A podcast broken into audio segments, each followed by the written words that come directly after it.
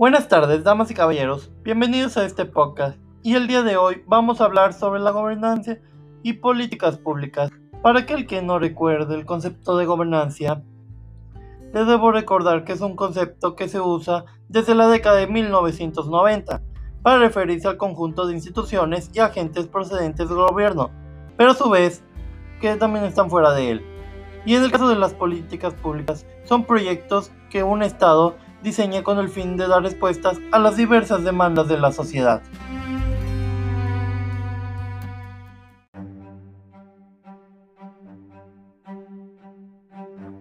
Que, bueno, como todos ya sabemos, la gobernanza anteriormente se centraba en identificar las capacidades y poderes de lo que carecía el gobierno e idear el proceso político para otorgárselos mediante los poderes institucionales.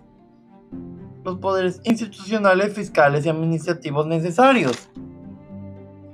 Obviamente, y de hecho es algo que se debió venir, esto puso en duda las capacidades por parte del gobernante para desempeñarse como agente directivo de la sociedad.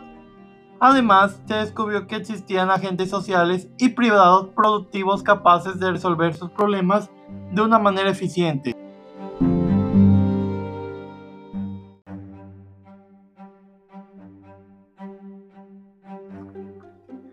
Y gracias a esto, el modo directivo de gobernar tiende a crear más interdependencia, las cuales son los que eh, se están manifestando en los sectores públicos, privados y voluntarios. Sorpresivamente para muchos, incluyéndome, les soy sincero, la verdad, el gobierno ha comenzado también a aceptar en la práctica que en la práctica que las organizaciones privadas y sociales se hagan cargo por sí mismas de resolver problemas sociales o bien préstamo de servicios públicos, entre otras cosas.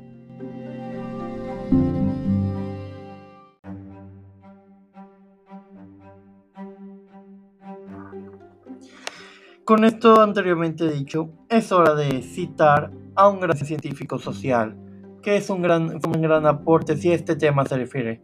Claro que sí, mijos, estoy hablando de Aguilar, donde voy a citar eh, su de vista de la gobernanza. La gobernanza se muestra como un proceso mediante el cual los actores de una sociedad deciden sus objetivos de convivencia y la forma de coordinarse para realizar la dirección y capacidad de comunicación.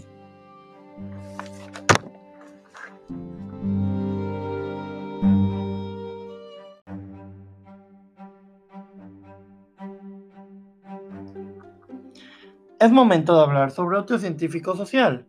No me refiero a nada más ni menos que Stoker, que en su artículo sobre las cinco propuestas para la gobernanza hace énfasis en la dependencia de poder en las relaciones entre las instituciones que intervienen en la acción colectiva.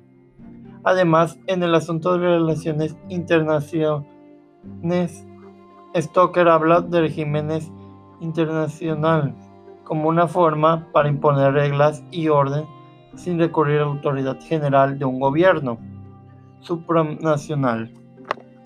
Y por último, Stoker hace énfasis en la rendición de cuentas dentro del sistema de la gobernanza, dentro de las redes, pues señala que a las redes las mueven el egoísmo de sus miembros en lugar de una preocupación más general por el interés público.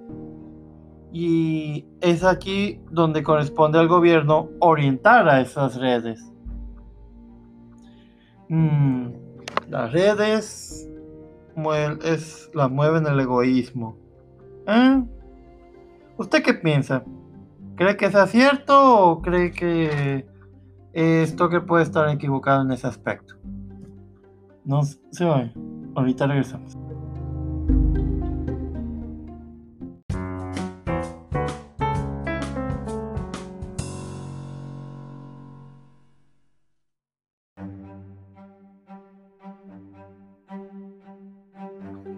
Bueno, ya que estamos de regreso, ahora vamos a ver que actualmente avanzamos a un escenario donde se acepta que la gobernanza es un modelo de interacción entre el Estado y la sociedad y que el punto, de, el punto que diferencia al gobierno de la gobernancia es el grado de apertura de las comunidades de político, de política y la participación de actores no gubernamentales. Más sin en cambio, en la literatura y en los estudios de esta clase de casos nos encontramos también con una postura que establece que el gobierno y la gobernancia pueden coexistir dentro del Estado, pues hay sectores donde la participación social, la fragmentación y la influencia de las ONG son mayores y en donde hay métodos más tradicionales del gobierno que todavía son empleados.